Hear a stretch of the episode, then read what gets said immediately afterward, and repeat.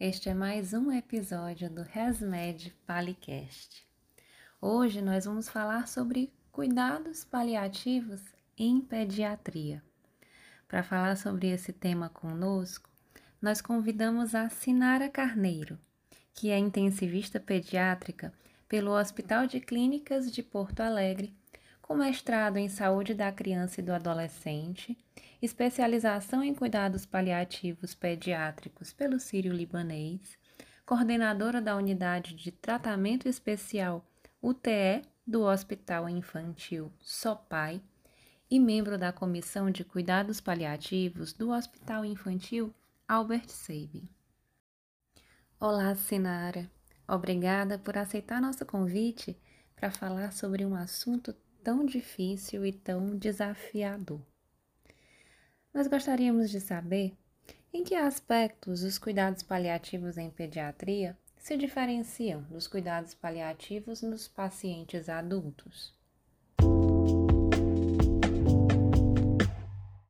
Olá, primeiro quero começar agradecendo a Andrea por esse convite. Eu acho que cada vez mais é muito importante que nós que trabalhamos que, com, com cuidado paliativo, né, seja com adulto ou com pediatria, que a gente consiga fazer essa comunicação, até porque muitas vezes a gente trabalha com essa transição de cuidados de um paciente de um setor para outro, então esse contato entre a gente ele é muito importante, então começa tudo de comunicação, né? Então começa de momentos como esse. Então muito obrigada pelo convite, André, e parabéns Parabéns por essa iniciativa desse podcast. Então, o cuidado paliativo em pediatria, ele tem um, uma peculiaridade que tem muita relação com a faixa de idade, né? A criança, ela vai desde o período neonatal até a adolescência. Então, a gente tem uma, um grupo de doenças muito amplo.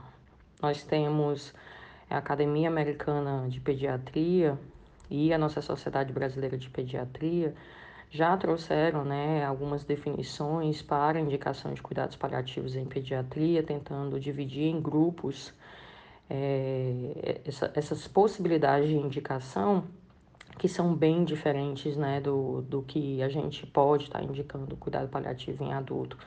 Porque as nossas crianças elas evoluem com condições crônicas e muitas vezes elas ameaçam a vida elas limitam a vida dessa criança, mas a gente não vai estar tá falando sobre cuidados de fim de vida. A gente vai estar tá falando sobre uma vida com necessidade de cuidados crônicos. E a gente vai estar tá englobando muitas vezes os, os controles de sintomas e como controlar o sofrimento físico e o sofrimento dessa família. Então, a gente vai ter aí patologias que envolvem o período neonatal, o período do lactente, o período do escolar e o período do adolescente. É, o desenvolvimento da criança em cada período ele é distinto. O sofrimento social da criança nesses períodos são distintos.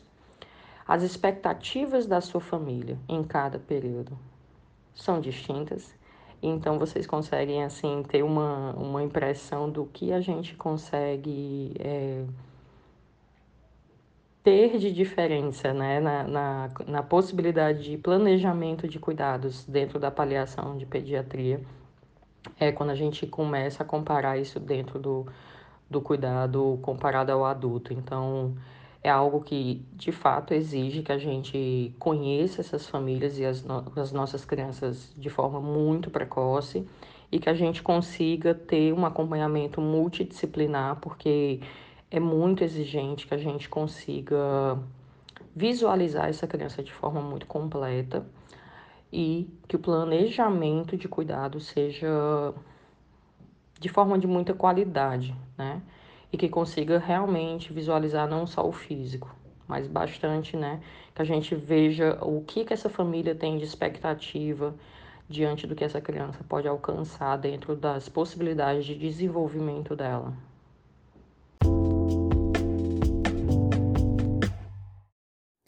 Sinara, e como se encontra hoje a oferta de serviços de cuidados paliativos pediátricos no Brasil?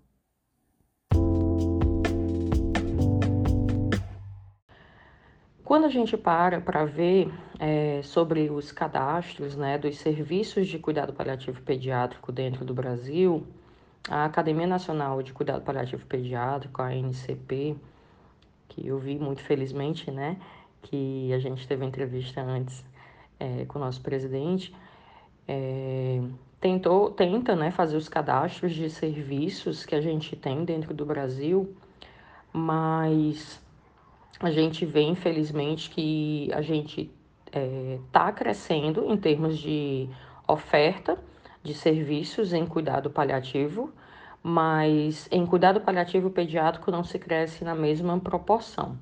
Estamos crescendo, mas não na mesma proporção. É, existe uma concentração né, dos serviços ali a nível de São Paulo, um pouco no Rio Grande do Sul, que é uma grande referência, e temos um número reduzido a, em Nordeste e Norte do nosso país.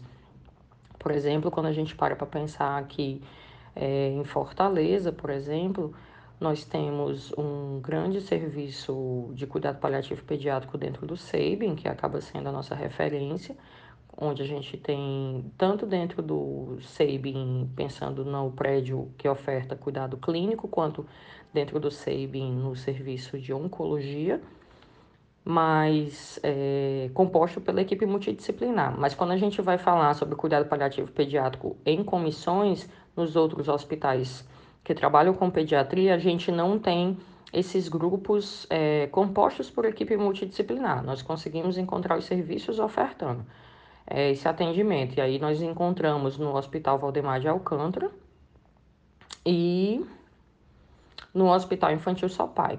Pronto. Esses são os, os, hospitais em pediatria que, que eu me recordo que a gente consiga é, encontrar essa oferta de cuidado paliativo pediátrico dentro do, dentro do nosso estado do Ceará. Então, as maternidades, elas ainda possuem uma escassez da oferta desse serviço e é, outros serviços que tem em pediatria. Então, quando a gente descentraliza Fortaleza e vai pra, para os interiores, a gente ainda não encontra. E isso é muito prejudicial né, para as nossas crianças, porque as patologias, como eu coloquei anteriormente, do período neonatal, do período do desenvolvimento é, do lactente escolar e do adolescente, eles existem independente né, dos nossos locais de estado, de cidade. E as nossas formações como pediatras, elas não englobam ainda é, essas habilidades para que a gente possa é, fazer esse acompanhamento inicial. Então, muitas crianças, infelizmente, elas não estão tendo acesso ao cuidado paliativo pediátrico inicial. A gente pode é, falar a importância sobre, pelo menos, a abordagem inicial sobre a necessidade do plano de cuidado, sobre a importância do controle de sintomas como um objetivo de cuidado, sobre o acolhimento do sofrimento dessa família. Então, hoje o que o movimento, o grande movimento que existe é que a gente consiga capacitar os residentes de pediatria. É, agora que tivemos a ampliação do terceiro ano, né, da, do processo de formação do médico é, pediatra, para que eles recebam esse essa formação em cuidado paliativo pediátrico, para que a formação básica deles possa ter noções básicas e habilidades básicas de cuidado paliativo pediátrico, porque essa é a meta, né? É que o básico possa ser desenvolvido por, pelo profissional. E aí, à medida que se saia do básico, ele possa sim pedir auxílio do especialista paliativista.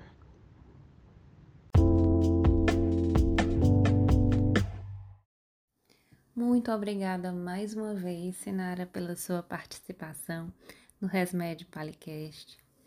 Esse é um podcast voltado para os médicos e preceptores da Residência de Medicina Paliativa do Estado do Ceará. Com esse episódio sobre cuidados paliativos em pediatria, nós finalizamos o Resmed Palicast durante o ano de 2021. Espero que todos que escutaram o podcast tenham aproveitado os temas de atualização e aprofundamento em cuidados paliativos que nós trabalhamos nessas entrevistas desse ano e espero que no próximo ano nós consigamos voltar com outros episódios. Então, até os próximos episódios.